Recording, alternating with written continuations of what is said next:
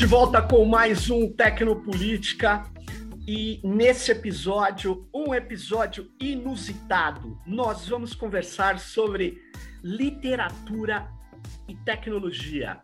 As esperanças e as desesperanças que a literatura nos traz diante de universos distópicos, principalmente.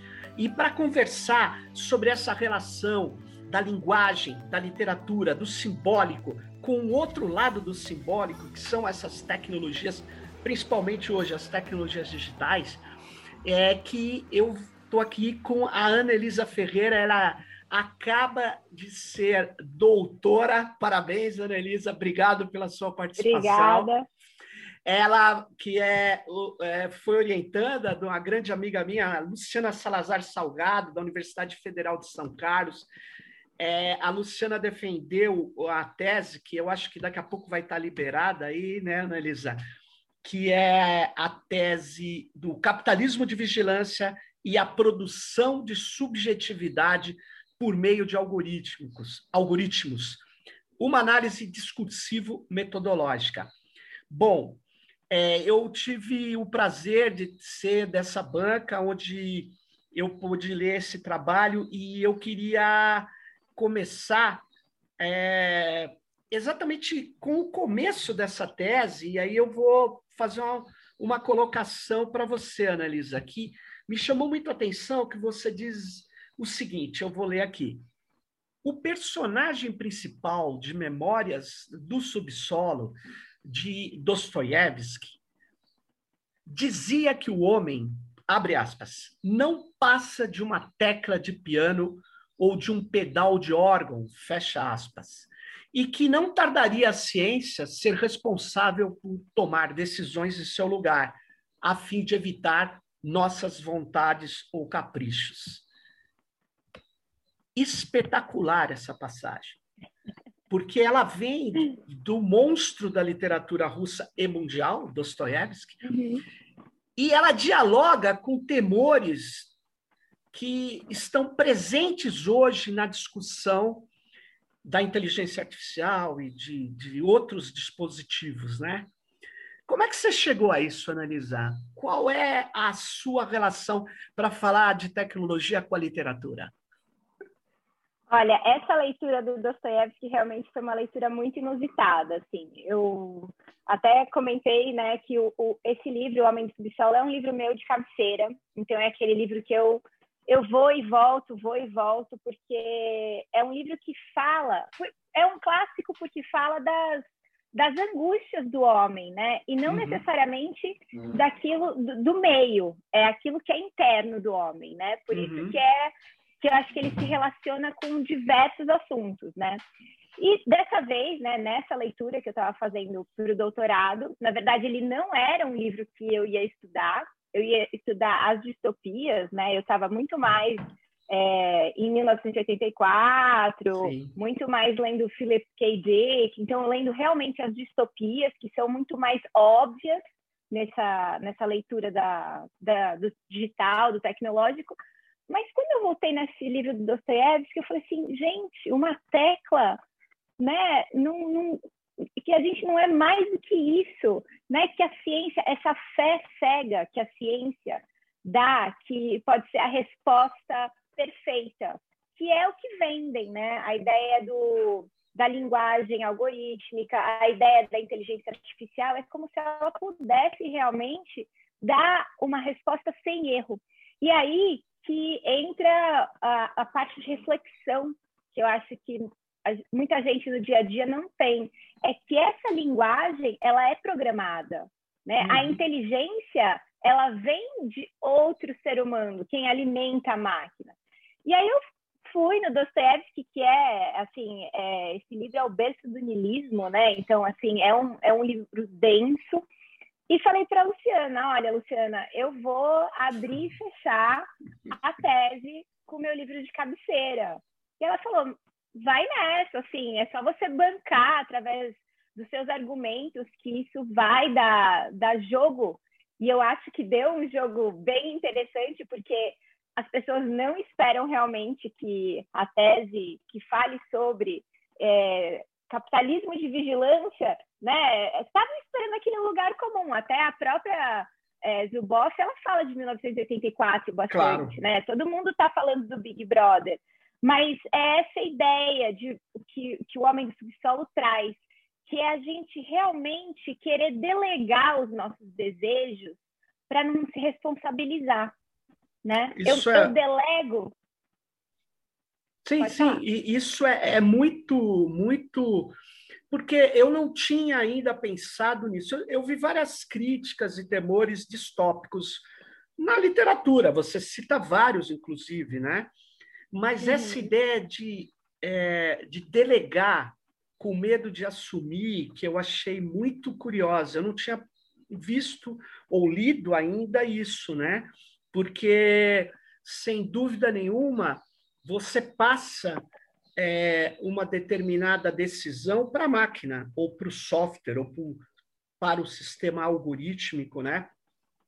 E deixa de se responsabilizar. E você sabe que é, tinha, teve uma discussão, Anelisa, que, que foi é, sendo é, suplantada, eu não sei hoje se ela ainda continua de pé, mas é, ocorreu na Europa um debate, isso foi uma resolução, inclusive, de uma das comissões que discutia a regulamentação da inteligência artificial, ou, ou os seus é, os seus usos, eu não me lembro agora, mas enfim, essa comissão diz que seria interessante pensar numa terceira figura jurídica, que existia e existe, por exemplo, no nosso direito aqui, né, a pessoa física, né, e a pessoa jurídica, que são as empresas, mas em geral, quando você tem responsabilizações de pessoas jurídicas, lá no final tem a diretoria e tem a pessoa física, né, que, que responde pela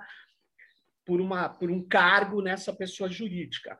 Mas enfim, tem pessoa física e jurídica e aí como a inteligência artificial num, em, em, alguns dos seus ramos ela não é explicável, ela ela não é totalmente ela, é, é, é, ela não é totalmente compreensível as operações que ela faz, redes neurais, por exemplo, é, ela não é explicável, ela não é, ela seria inescrutável. Então, é preciso uma terceira categoria jurídica, que seria uma pessoa eletrônica. Essa pessoa eletrônica, olha que legal, ela não se responsabiliza. Quer dizer, a pessoa jurídica não é responsabilizada, a pessoa é, física também não. Por quê? Porque tem uma cadeia tão complexa decisória que é melhor culpabilizar ou responsabilizar a chamada pessoa eletrônica. E quando você traz essa questão, eu falei: olha, dialoga com essa perspectiva que não é, é que, que eu não posso chamar essa perspectiva da terceira pessoa jurídica eletrônica, não é distópica, porque ela está sendo uhum. colocada como uma solução.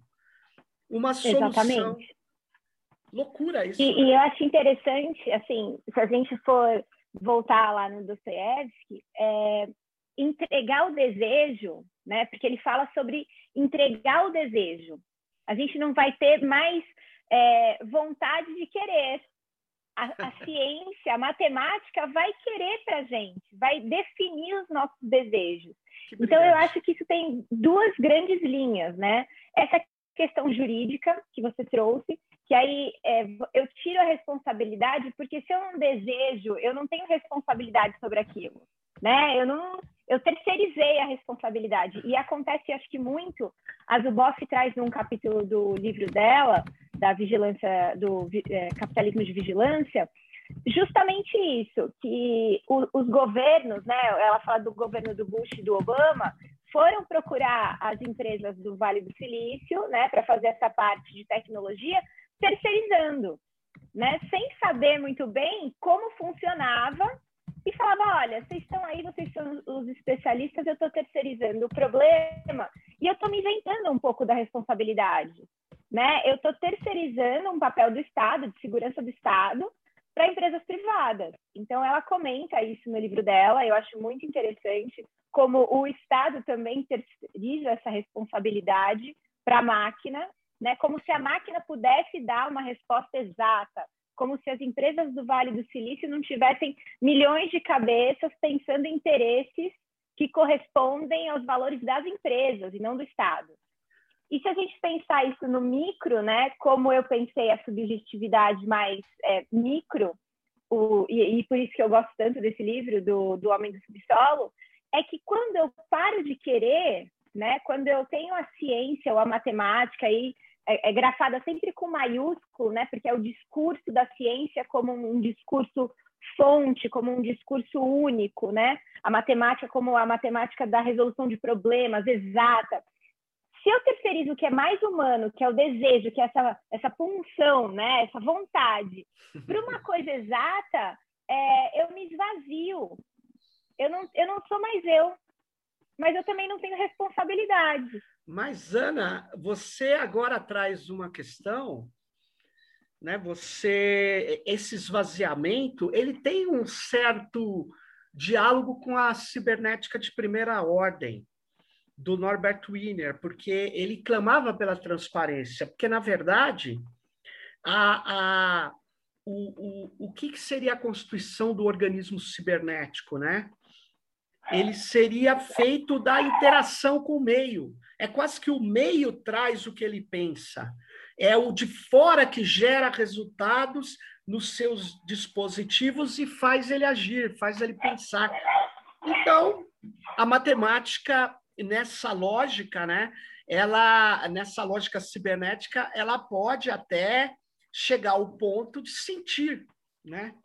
De ter esse essa perspectiva que no meu modo de ver é completamente equivocada, é. mas que está sustentando uma epistemologia e muitos pesquisadores que, uhum. que defendem essa é, essa evolução vou dizer, do sistema algorítmico, né, que está embarcado nas máquinas e que vão e que vai conseguir, né, é, vamos dizer, é, ser uma máquina desejante, mas não no sentido delesiano, no sentido uhum. uma máquina que deseja, né, uma máquina de ferro com um sistema algorítmico que se autoproclama e se autorregula e se ele se e essa conversa é uma conversa muito doida, né? Porque assim, é, eu acho que o desejo é realmente o que torna a gente único.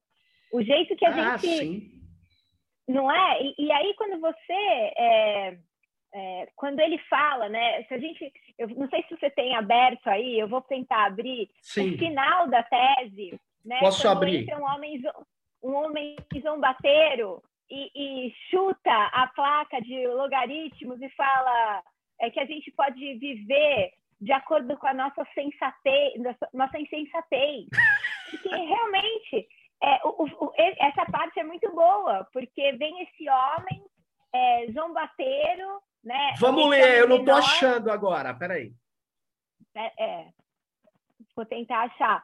Porque esse homem, ele é um homem menor, ele não é um homem da sociedade, ele não é um homem lapidado, ele não é um homem culto, mas ele chega lá, dá um chute em toda essa ciência e fala assim: que tal a gente viver de acordo com a nossa vontade?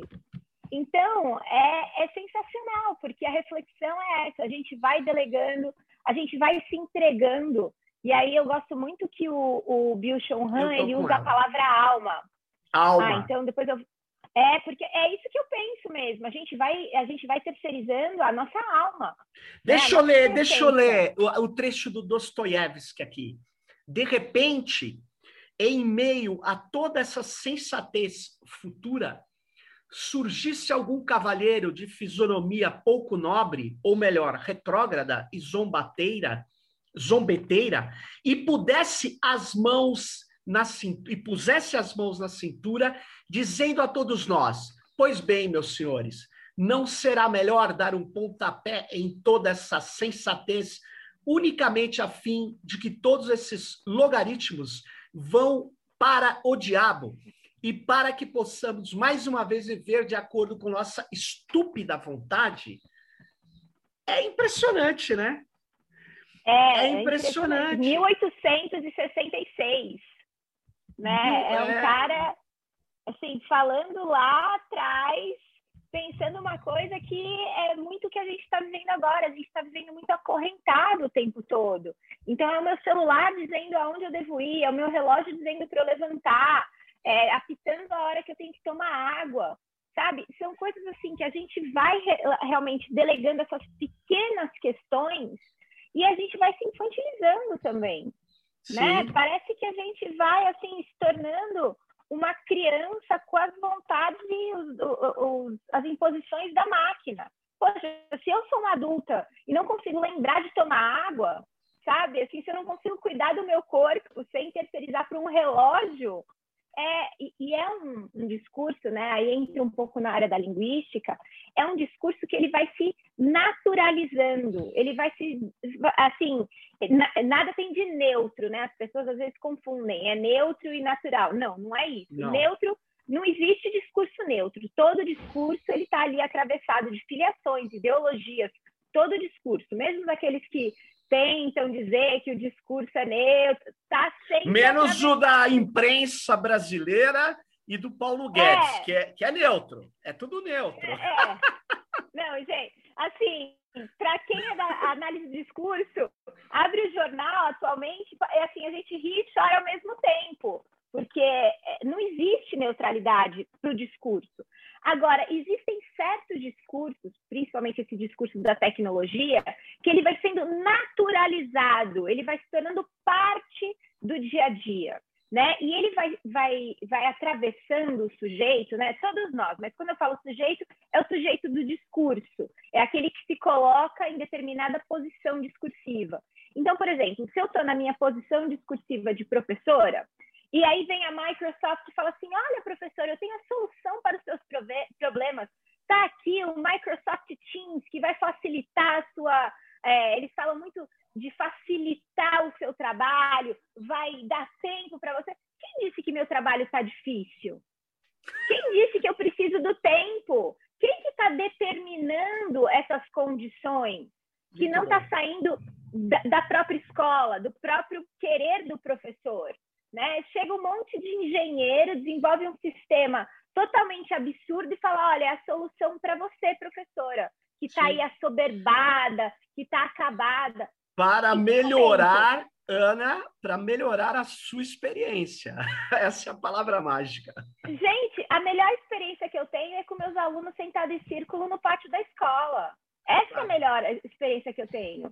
Né? Com o livro aberto na mão e assim, eu até é, eu voltei, depois que eu defendi, eu voltei a dar aula, a gente está no ensino remoto e aconteceu uma coisa muito curiosa que eu vou dividir com você. É, eu não estava com problema de conexão, não liguei a câmera, só estava falando com voz, né? E eu peguei uma turma do quarto, quarto ano e falei: Oi, bom dia, meus queridos, estou aqui com vocês, feliz de estar de volta tal. Aí veio uma vozinha do fundo falou assim: Professora, você é a professora do sargento de milícias. Aí eu falei, sou eu, sou eu mesmo. Ele, Nossa! Nossa! É, é, é, os alunos lembraram lá no primeiro ano que eu levei eles para o pátio, com, cada um com um livro na mão, lendo memórias de um sargento de milícia, é, batendo papo. Essa é a experiência da docência que eu, que eu, quero. Que eu quero que venha dos meus alunos. Poxa, eu saí, né? Eu, eu fiquei afastado um tempo para fazer a tese, e teve uma aluna que me mandou um e-mail e falou assim: professora, eu estou lendo Crime e Castigo. Olha! Meu Deus! Zerei a vida. Eu, essa é eu tenho vontade de escrever para a Microsoft e falar: é isso. Eu preciso de um espaço aberto, alunos em círculo e um livro na mão. Eu não preciso de planilha, não preciso de é, fluxograma. Eles mandaram uma coisinha para mim, assim, né? O, o, o projeto deles, desde a infância ali, da é, o caminho do empreendedorismo. Meu e Deus. aí eu volto no discurso, né? Eu volto na questão do discurso. Por que o discurso vai nos atravessando, vai naturalizando certas práticas? Porque o discurso ele, ele é, um, é, é prática, né? A gente pensa só na questão escrita. Mas se eu vou falando para aquela criança alfabetizada, né, que está sendo alfabetizada desde o princípio, que é importante ser empreendedor, que ele tem que empreender, que ele tem que estar com o computador Uau. na mão. O que, que eu tô, o que, que eu estou formando? Que discurso que eu estou embutindo ali e que vai chegar?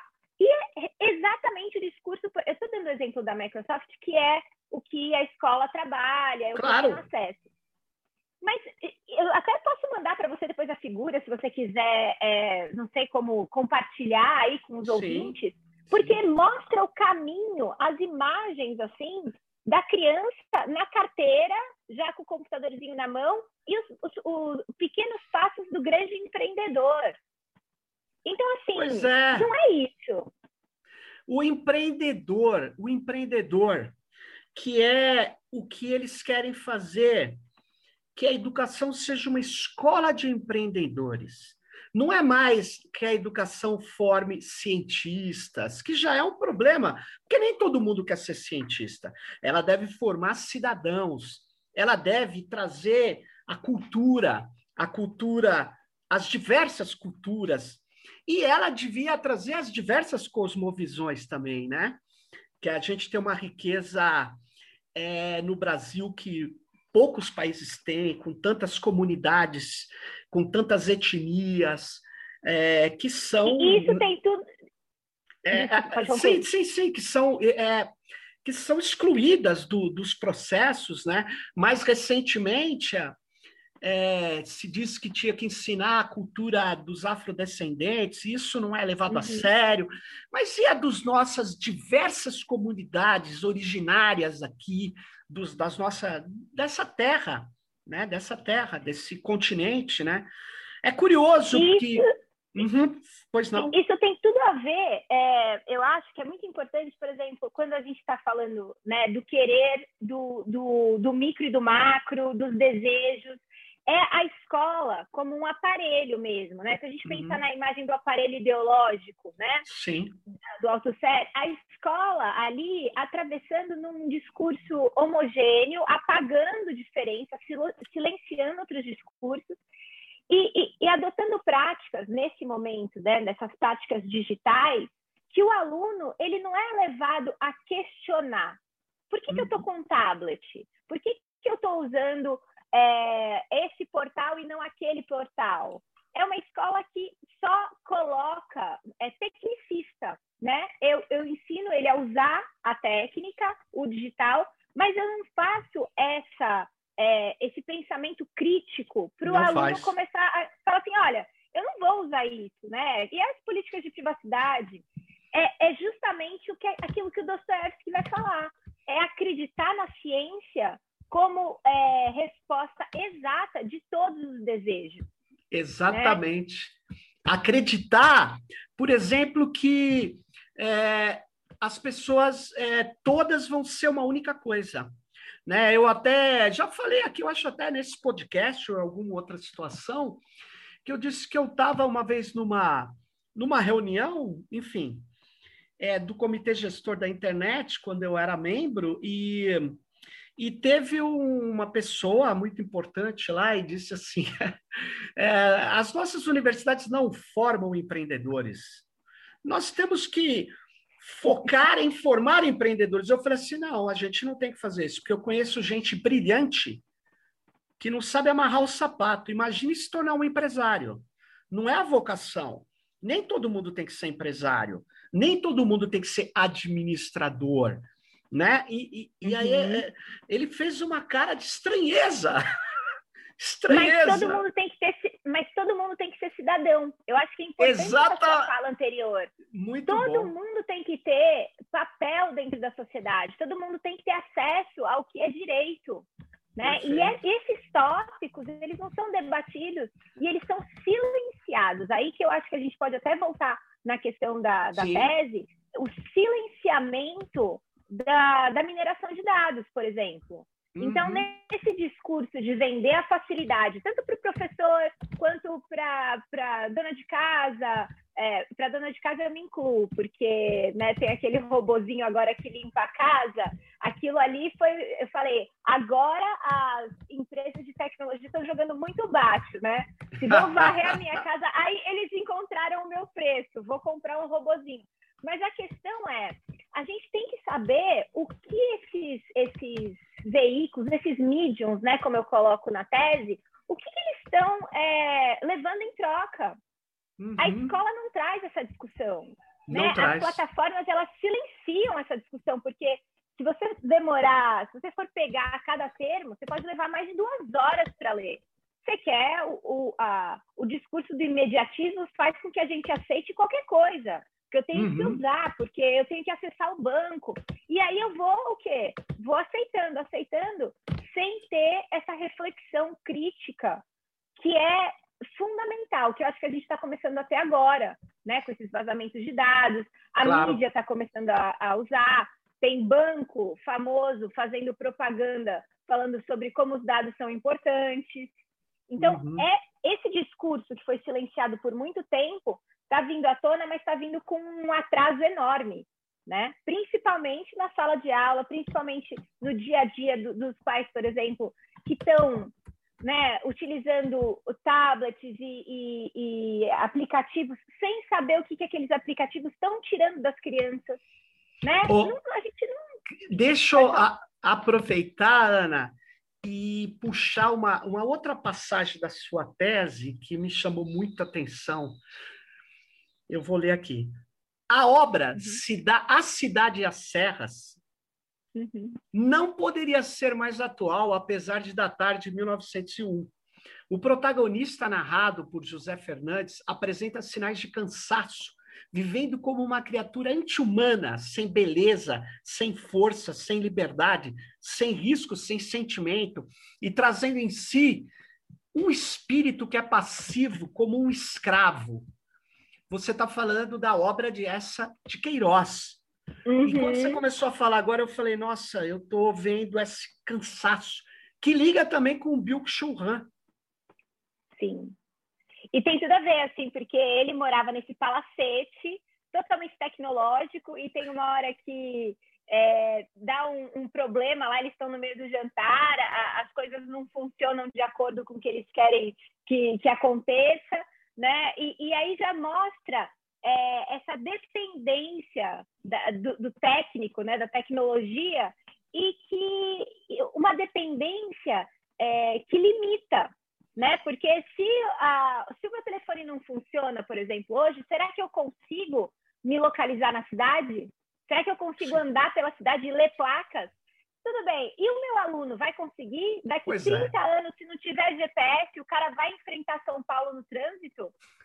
né? Então, são coisas que eu falo assim: a gente tem que fazer um treinamento de selva com esses alunos da selva das pedras, porque eu ainda tenho memória dos meus pais abrirem os mapas, né, para se localizar na cidade e, e, e, e, ter essa memória de localização, né? Então o, o, ele sai de Paris, né, a cidade da luz, e, e que absurdo, ele vai lá para Portugal, imagina, tudo capenga, como assim, vou ter que matar o meu próprio frango, mas aí ele come, ele nunca comeu um frango tão gostoso, né? Assim, as experiências desse retorno do homem, sua, é meio clichê, mas as suas raízes no sentido de é, viver aquilo que está acontecendo, não Sim. depender do olho da máquina como se o, a câmera fosse o meu olho. O tempo todo eu estou olhando através da lente, né, para registrar aquilo. E aí eu acho que o, o, o Han entra com, com grande contribuição nesse pensamento, né?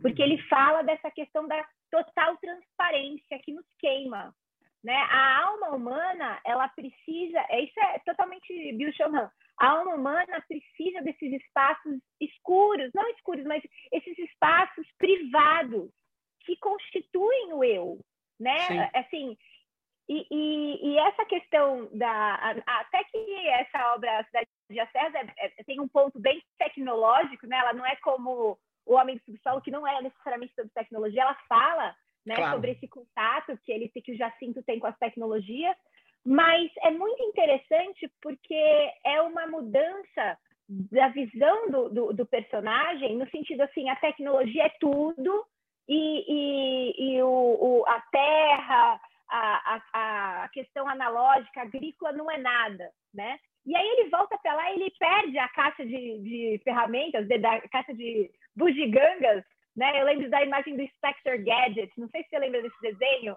que era o inspetor bugiganga, que ele tinha um Não casaco é. cheio de bugiganga. É um desenho que eu adorava, assim. Então ele vai perdendo as bugigangas dele, a, a caixa chega lá depois do final e ele não precisa mais daquilo. Né? É, é, é como um, um despir-se mesmo dessas necessidades que nos são impostas através da naturalização de discursos. Agora, é, a gente viveu. Pode falar. Sim, sim.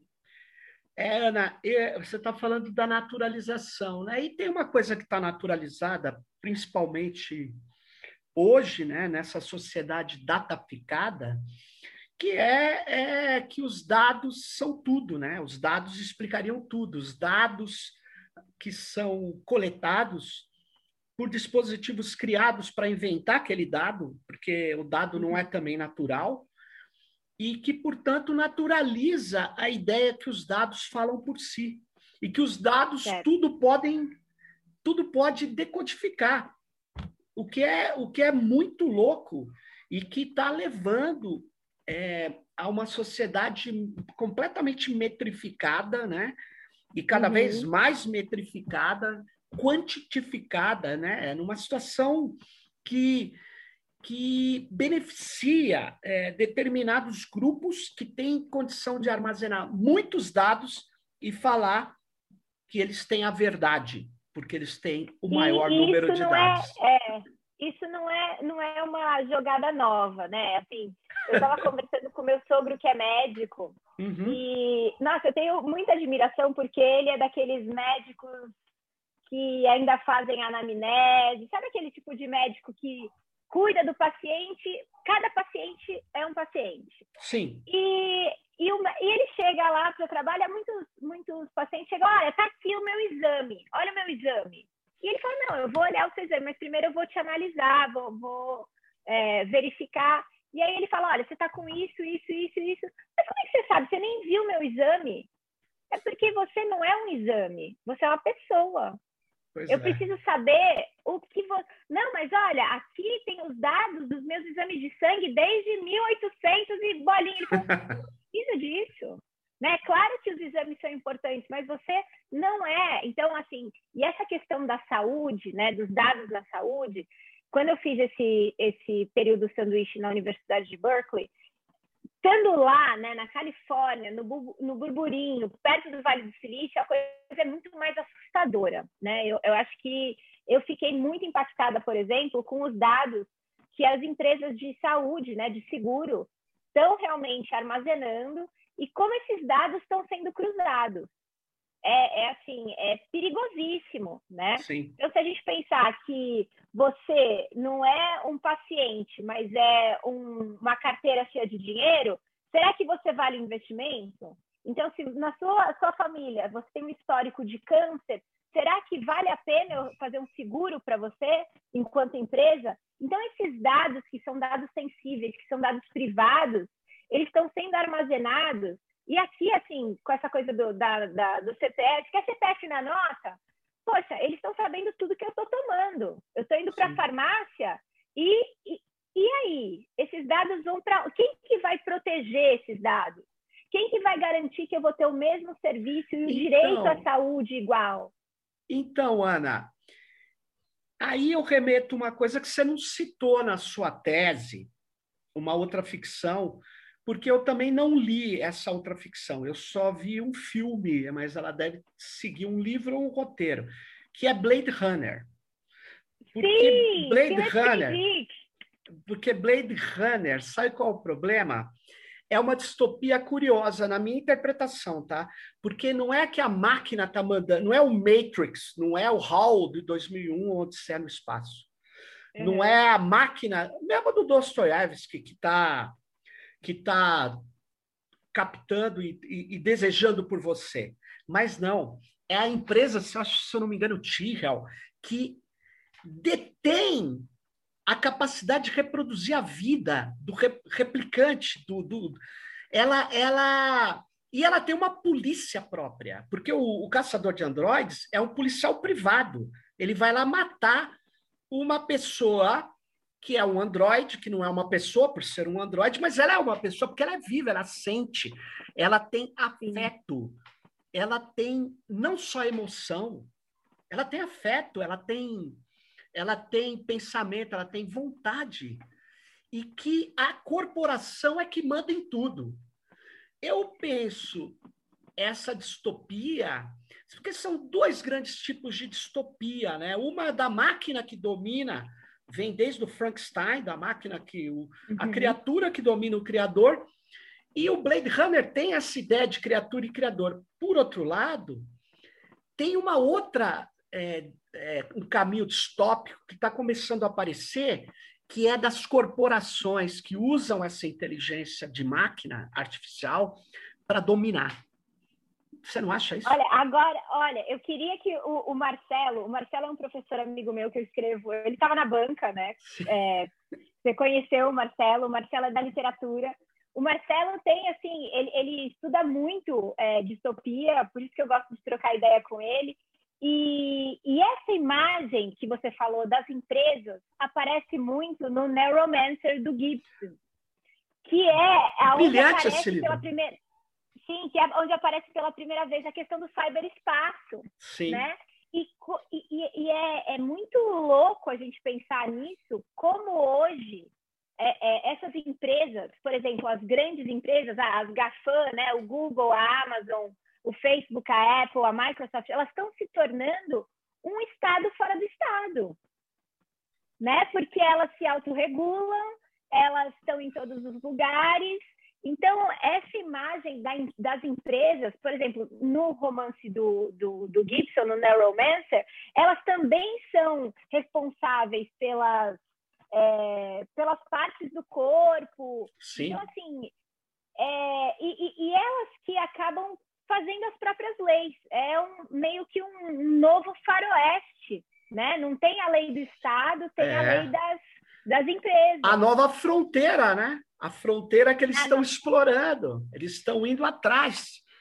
Sim, eu, eu nomeio essas corporações de novos leviatãs, fazendo uma alusão, porque se lá atrás, na obra clássica do Thomas Hobbes, né, que é Leviatã, né, é, o subtítulo eu não me lembro, que o, o Hobbes escreveu a coisa, os títulos eram gigantescos. Eu acho que é a natureza e a forma do Estado eclesiástico e civil, não me lembro agora. Mas nesse livro, você, muito simplificadamente, resumindo bastante, você abre mão da sua liberdade ou de parte dela para o Leviatã, né, que vai cuidar de você, que vai é, te é, evitar, que vai evitar a morte violenta. Porque a morte todos vão morrer, mas a morte violenta, né? Porque ele já tinha escrito no Do Cidadão que o homem é o lobo do homem, que ele. Na verdade, ele pensava isso, né? Que é um ditado antigo, que do latim romano, talvez, mas ele diz que o mais fraco pode suplantar por esperteza o mais forte dos homens. Então era preciso reduzir as liberdades, ou seja, entregar a liberdade em troca de segurança. E hoje, esses novos leviatãs querem que se entregue sua alma, é. sua privacidade, sua intimidade em troca é, de uma vida melhor, de melhorar a sua experiência. Então, são é, esses novos leviatãs vêm com essa é, é, esse discurso. E, na verdade, eles estão controlando né, dados assim é, importantíssimos. É, sensíveis, eles... né? Como essa questão da, da saúde, né? As, os dados da saúde, eles deveriam ser completamente privados e, e o Estado deveria protegê-los, né?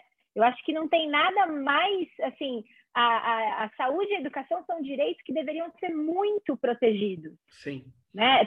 esses acessos e, e, e até a, a, a Zuboff fala que essas questões, né, o avanço tecnológico, na verdade, não, não equivale a, uma, a um equilíbrio, né, ao acesso maior. Na verdade, ele afunda mais a desigualdade, né, a, a barreira.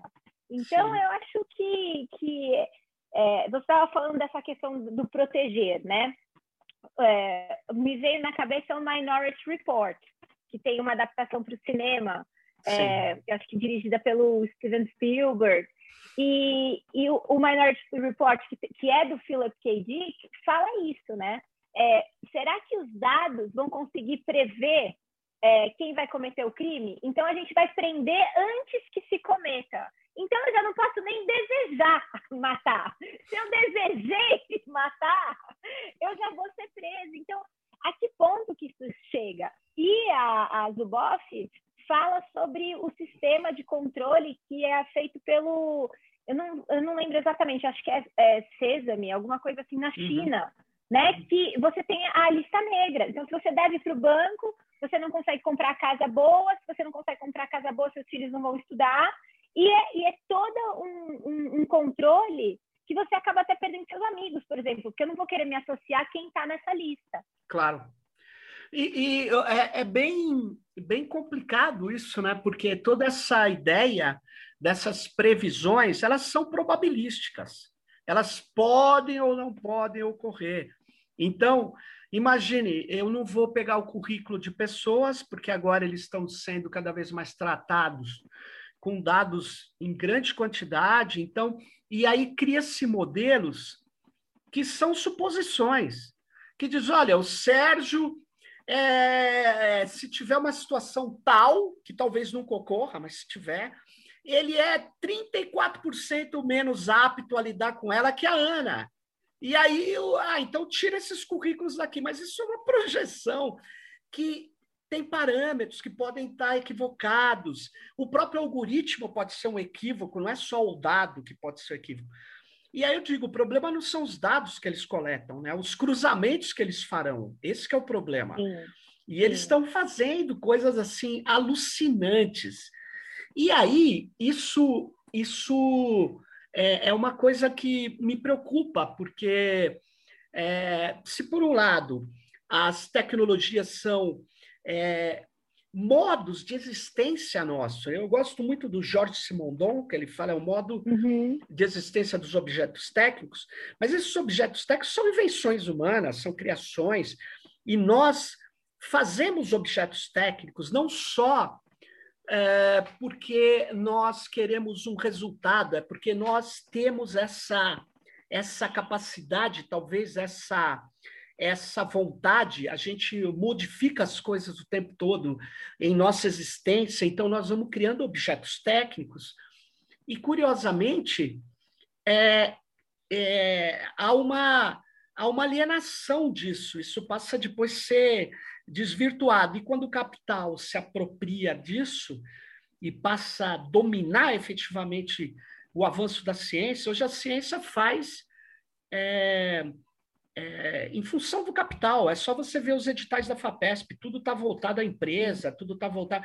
Quer dizer, não é mais uma ciência que visa conhecer, que visa ampliar o conhecimento, ela é uma ciência a serviço do capital. A tecnologia, então, nem se fala. E a minha questão é que é, a gente está imerso nisso. Né? A Zuboff captou bem a, a ideia de um capitalismo de vigilância, Apesar que eu acho que o capitalismo sempre foi de vigilância, mas é óbvio, ela está falando de outra situação. Ela está falando de uma situação qualitativamente diferente do, do século XIX. Né? Ela está dizendo que a gente está vivendo de. Ela tem um termo muito. Você até falou, né? Eu não estou me, me lembrando, mas o termo é um mercado de comportamento futuro. De, previ... é, de previsões futuras. É, Exatamente. É, é isso que está acontecendo. Probabilística.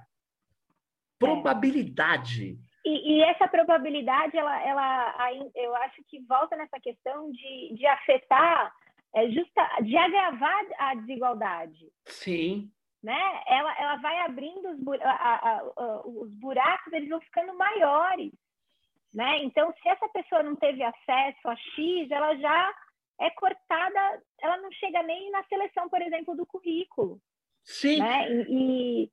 E me, e me, diga uma coisa, Ana, você, eu até fiz uma crítica ao conceito, uma noção que você usa de sujeito uhum. dado.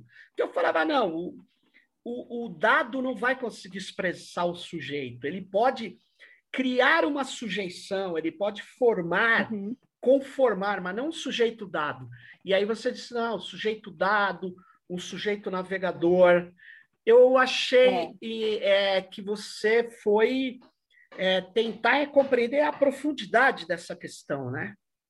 Como que você então, vê esse, isso? Esses conceitos, ele, por exemplo, a, a, professora Faria, que a, a Diane Faria, né, que ela trabalhou com a professora lá em Ribeirão, na USP de Ribeirão, eu acho, Sim. E ela já trouxe essa ideia, porque a gente tem que pensar, é, como a minha análise é uma análise do discurso, né? a gente tem que pensar nessas, nesses lugares. O indivíduo somos, é, assim, eu, você é indivíduo. Quando se coloca no, no, no lugar de sujeito, você está atrelado a um papel, né? E esse papel, ele não cabe só ao sujeito pensar, ele cabe também àquele que fala com o sujeito. Então, é, com quem eu falo, como falo, são essa, esses lugares né, que determinam a posição. Então, eu, enquanto professora, falo do lugar de professora. Eu, quanto esposa, falo do lugar de esposa. Né? Então, assim, são, são é, espaços que eu ocupo dentro do discurso. Agora, a máquina, é, a inteligência artificial, pela primeira vez, ela ocupou essa, esse lugar de interlocutor. Então, eu sento na frente do computador e ocupo um espaço que eu vou chamar de sujeito navegador, né? Eu vou estar navegando ali, fazendo minhas escolhas, clicando. Só que a máquina, ela está pensando um perfil para mim, né? Então, assim, a, a, aquele, aquele liquidificador que eu quero, de repente vai aparecer para eu clicar. É, aquela viagem que eu quero fazer vai pular na minha frente. Isso eu coloco como um sujeito dado que eu posso ou não ocupar esse, esse perfil. Mas é um perfil que não é feito por outra pessoa. É isso que é muito impactante. Mas é feito por um sistema algorítmico, que baseou nos dados que obteve do seu comportamento lá atrás, uma coletânea de comportamentos, de ações que ele fisgou, e ele acha que, a própria Zuboff fala que isso seria o, o, o, muito baseado na psicologia behaviorista, né? De que uhum. suas, ela vai ela vai permitir penetrar ou pelo menos tentar mapear a sua é, o que você pensa e tal, mas a partir sempre das suas ações.